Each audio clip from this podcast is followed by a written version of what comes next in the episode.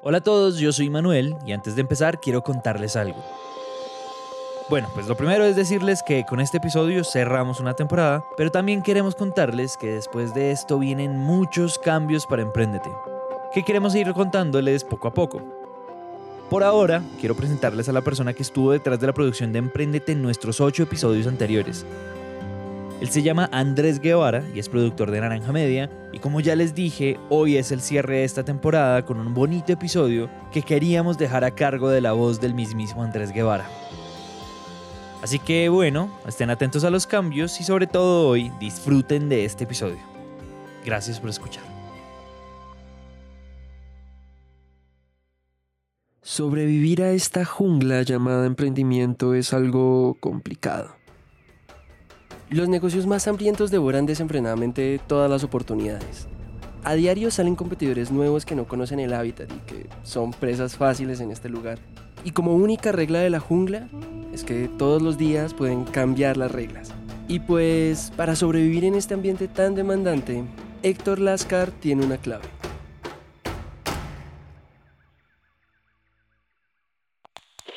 Mi mayor aprendizaje lo resumo en vendo, luego existo. Vendo, luego existo. Esa frase podría definir perfectamente quién es Héctor, o Camello, como le dicen sus amigos. Un chileno de 34 años, dueño de Zebra, una agencia de crecimiento, como la denomina él, y que tiene operación en varios países en el mundo. Y para que ustedes lo entiendan mejor, tienen que saber que las ventas y Camello siempre estuvieron juntos. Yo me acuerdo cuando el chico iba al supermercado, sacaba estos papelitos o también sacaba los folletos, estos dípticos, trípticos de, de la empresa y mis profesores me cuentan que yo los vendía. Eh, vendía este tipo de cosas me decían, ¿por qué estás vendiendo algo que es gratis? Y no sé, yo debe haber tenido siete años y, y no les cabía en la cabeza a mis profesores por qué mis, mis compañeros eh, felices lo estaban comprando cuando los podían conseguir gratis. no, no sé qué habrán dicho los padres de esos niños cuando después llegaban con esos papeles que le habían comprado.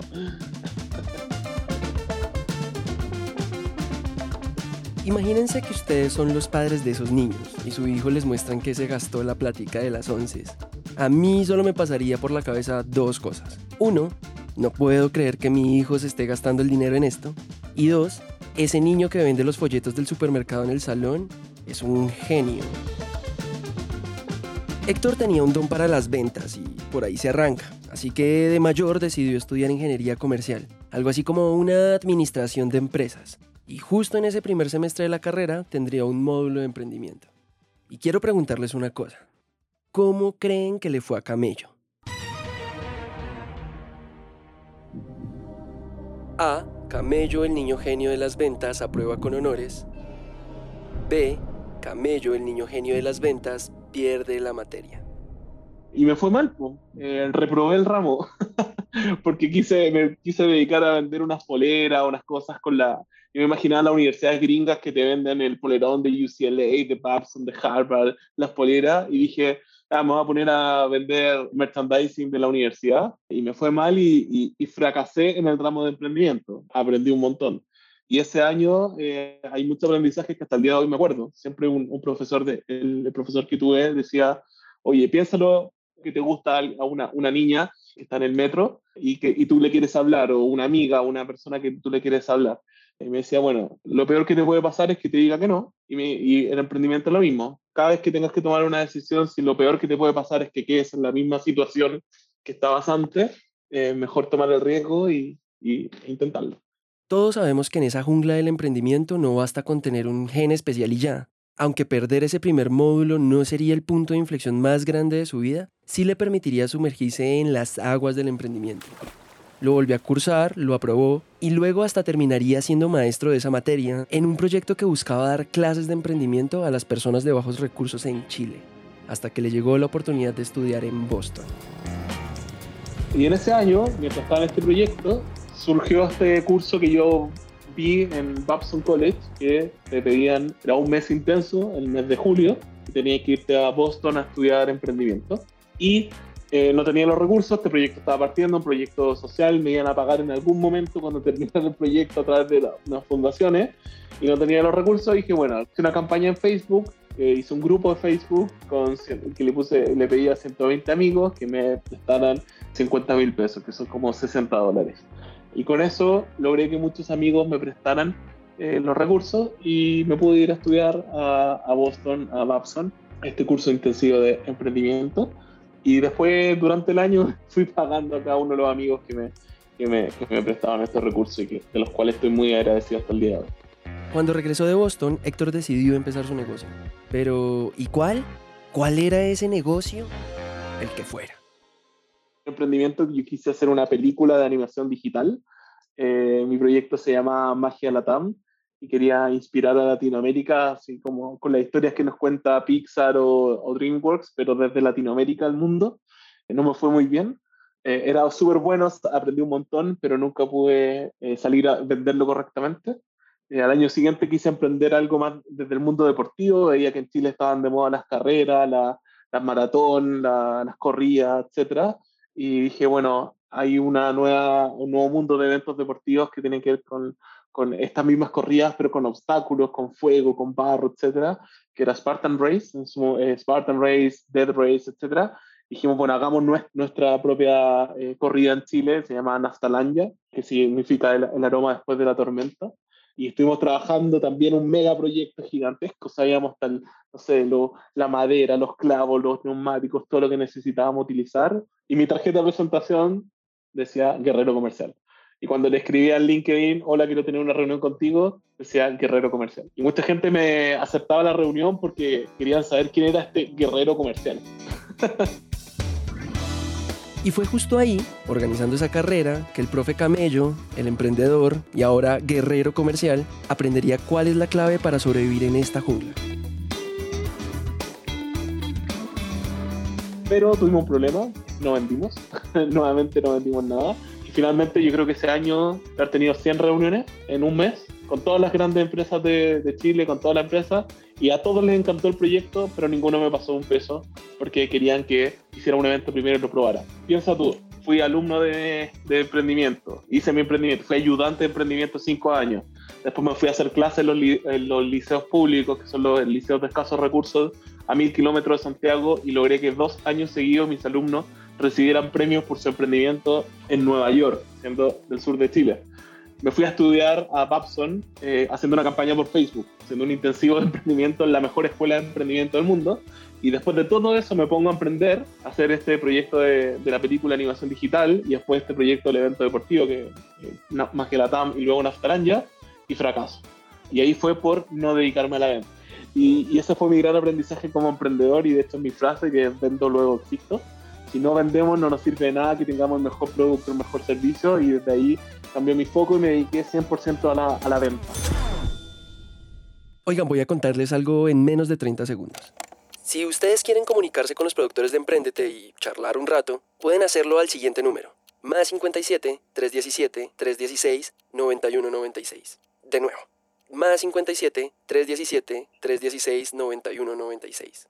Eso era todo. Volvamos a la historia. Si bien vender era la clave, la pregunta es cómo carajos lo hacemos. Y por eso traemos de la mano de Héctor mini guía para sobrevivir en la jungla con ventas. Y la venta para mí hay cuatro conductas base que, todo, que toda persona que quiere vender tiene que, que hacer. Uno, escuchar. Dos, hacer preguntas. Tres, preparar información. Y cuatro, no presuponer. Todo bien, tranquilos. Vamos a desglosar una por una porque estas cuatro habilidades les van a permitir calificar muy bien a sus prospectos. Entonces, empecemos. Primero escuchar, uno tiene dos orejas, una boca, tiene que escuchar el doble de lo que habla. Eh, ¿Por qué? Porque ahí es donde va a entender las necesidades, los dolores, las preocupaciones, la expectativa, eh, los beneficios que busca tu cliente. Siempre se tiene la creencia de que el mejor vendedor es el que más negocio cierra. Y no es tan así. Y ustedes de seguro dirán, Cerrar es súper importante. Obvio, Bobis. Obvio, Bobis. Pero cerrar es una consecuencia de calificar muy bien a tus prospectos. Es decir, hacer muy bien estos cuatro pasos. En realidad, el verdadero talento al momento de vender es la habilidad de extraer información. Y ese es el segundo punto. ¿Cómo logro escuchar? ¿Cómo causo esta, escucha a, algo? A través de las preguntas, haciendo preguntas. ¿ya? Eh, el peor vendedor es el que se aprende un, diálogo y lo empieza a repetir como loro. Lo que tienes que hacer es escuchar haciendo preguntas. Nuestras preguntas deberían llevarnos a desenterrar cuáles son esos dolores o necesidades de nuestro cliente y con ellas llegar a entender cuál es la verdadera intención de ese brief o petición inicial. Porque muchas veces el prospecto te dirá, por ejemplo, yo necesito un carro. Y solo preguntando te podrías dar cuenta de, ah, ok, este man necesita un carro porque le gusta viajar con su novia y además lo quiere para llegar a lugares bien lejanos. Toda esa información la tiene el cliente, pero por favor, no cometan el pecado de esperar a la llamada o a la reunión para empezar a conocer a su cliente. Ese es el tercer ítem. Lo tercero tiene que ver con preparar información. ¿Por qué? Porque las preguntas que tú hagas no son las preguntas que puedes encontrar en Google. Tú le haces las preguntas que podría haber conseguido en Google, son preguntas que no tienen ningún valor para, para ese cliente. Por lo tanto, preparas información para hacerle las preguntas correctas. Antes de cualquier llamada o cita con un prospecto, deberíamos tener por lo menos tres piezas de información muy claras, que pueden ser varias, como datos sobre la industria de mi cliente, el cargo y las funciones de la persona con la que voy a hablar. Si me refirieron a mi cliente, pues preguntarle a esa persona que me lo refirió si conoce información sobre la empresa y la necesidad que esa persona espera solucionar. Ellos a qué se dedican, cuáles son sus productos o sus competidores. En fin, puede elegir cualquiera. El punto es prepararse para esa llamada con el cliente. Es algo súper sencillo y súper útil. Y lo cuarto es no presuponer, no pensar que le vas a vender este servicio, no pensar que le vas a vender este, este producto, porque si no vas a, vas a dejar de escuchar. Vas a estar preocupado de venderle el producto, de venderle el servicio que tú pensaste que él necesitaba, pero no aplicaste bien la conducta inicial que era escucharlo. Esta última es clave porque hay cosas en las que no podemos hacer supuestos. Por ejemplo, la persona con la que estoy hablando es la que toma la decisión de hacer el negocio. ¿Mi cliente tiene o no tiene la plata para pagarme? ¿O esa persona sí tiene la necesidad o el deseo de lo que yo vendo? Esto, por ejemplo, tiene que ser un hecho. Uno tiene que validar todo esto de la boca del cliente. Y esto se hace, como ya se los dijimos, preguntando, preguntando si hay presupuesto. Deberíamos empezar a quitarnos el tabú de hablar de plata. Hay que validar, decir, esto que tú necesitas cuesta esto. ¿Cómo lo ves? Recuérdenlo, el verdadero talento de un vendedor es saber extraer información.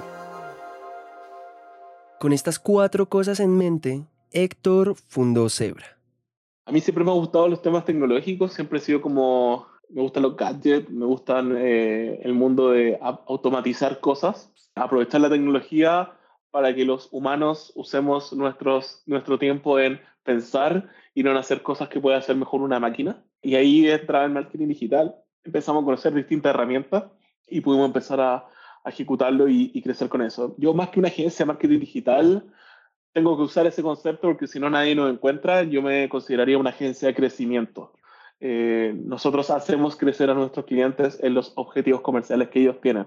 Nosotros somos el socio estratégico que necesitan los clientes para crecer y lo hacemos desde el mundo del marketing digital. Pero ese es el nombre que me gustaría trabajar. Eh, y dentro de eso tenemos servicios de marketing, dentro de eso tenemos servicios profesionales de consultoría, dentro de eso tenemos la implementación de software que permite eh, automatizar, que permite crecer de mejor manera.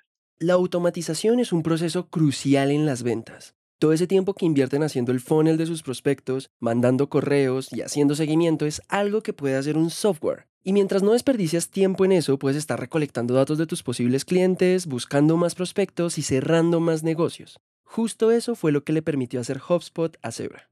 Al principio partimos bastante lento, debo reconocerlo, me arrepiento. Quizá el eh, Zebra de hoy eh, sería mucho más grande si hubiéramos partido y seguido los consejos que nos da nuestro, nuestro CAM y nuestro eh, consultor de canal pero quizá no era el momento solamente. Y ya después, 2019, fue cuando le metimos acelerador y, y, fue como, en verdad, si vamos a ser socios de partner de HubSpot, queremos ser los mejores socios partner de HubSpot. ¿Qué tenemos que hacer para eso? Y ahí empezamos a crecer, pasamos a ser cuatro personas, hoy somos más de 50 personas. Partimos ante la pandemia, 2019 cerramos siendo 12 eh, personas, en marzo de 2020 éramos 15 personas, diciembre de 2020 en pandemia llegamos a ser 30 personas y en el 2021 nos cerramos 150 personas. Hemos crecido muy fuerte y lo que más me alegra es que mi equipo ha crecido. Las personas que entraron en Cera como practicantes pasaron a trainee, los que entraron de trainee pasaron a junior, varios de junior pasaron a, senior,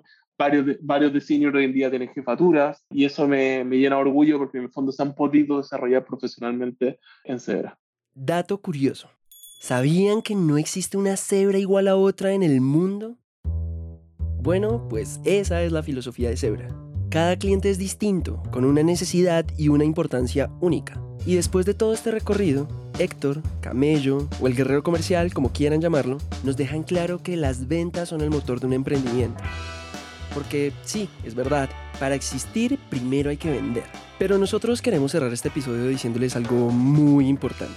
Al inicio hay que ser una ametralladora de ventas. Necesitamos validar nuestra idea, que los clientes nos digan que sí. Necesitamos flujo de caja, pagar nóminas. Al que se atraviesa hay que venderle. Nosotros estamos de acuerdo con Héctor, pero vendo luego existo tiene que tener una evolución.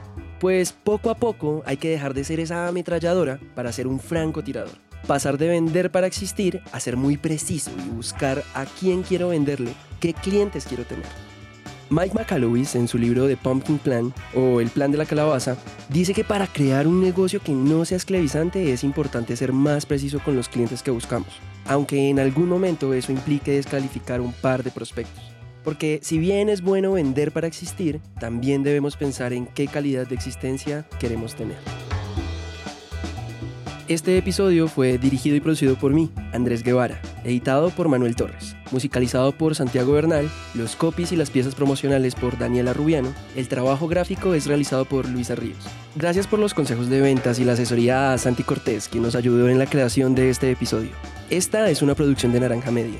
Yo soy Andrés y nos vemos en un próximo episodio.